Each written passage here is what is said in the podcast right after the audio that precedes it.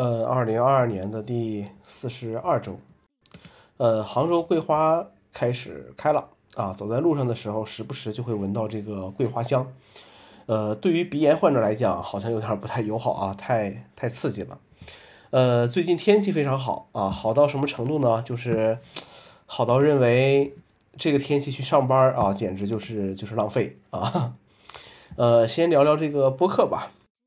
从零八年就开始听这个播客，呃，不能说见证了播客的历史，也可以说是见证了中文播客的历史了。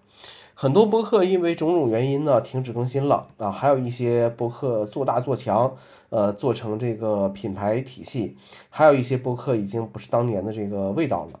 呃，中文播客现在一个情况呢，就是说制作精良、起点太高的播客，呃，容易自己卷死自己啊，就是这个目标定的实在是。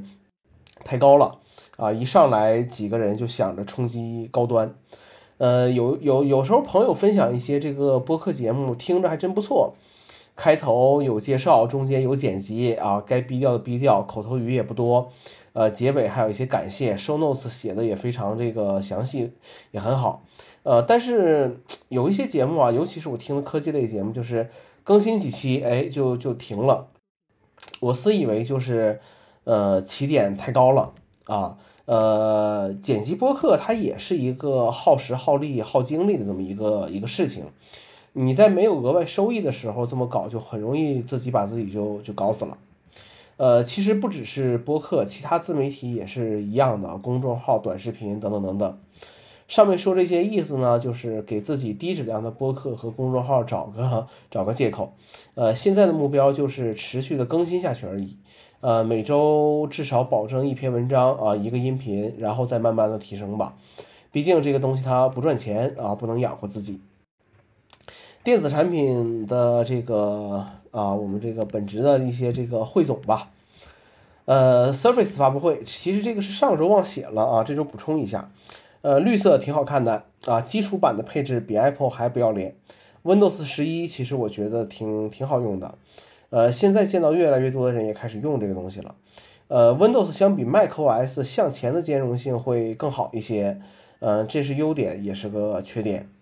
iPad 这周更新了啊，我无话可说。本来有一期和 Frank 的节目单独聊这个内容的，呃，结果出现录音事故，一多半的内容没录上。结束的时候复盘一下，觉得没有必要重新录了，因为大部分都是在这个吐槽。呃，现在我对于 iPad 态度呢，就是。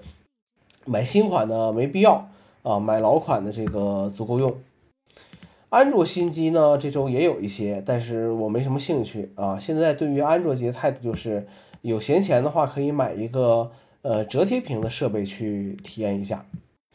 然后 iOS iOS 十六，呃十六点一，然后包括这个 macOS 呃十三的 RC 版都已经这个呃。发发布了啊，你可以去，呃，去下载去用了。基本上这个东西如果不出什么意外的话，和正式版就是一样的了。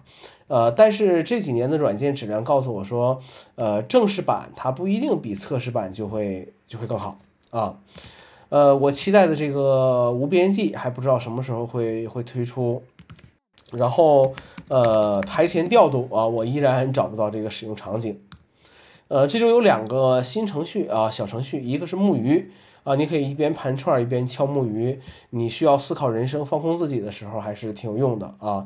现在就差一个啊手串了。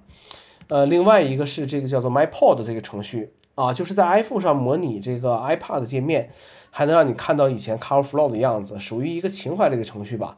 只是不知道这个程序是怎么上架的，记得以前有个类似的程序被 Apple 给下架了。现在有意思的爆款的程序啊越来越少了，常用的程序被大厂垄断，呃，这也很正常。我也会选择这个大厂的程序，起码在一段时间内，这个迭代更新是有这个保证的。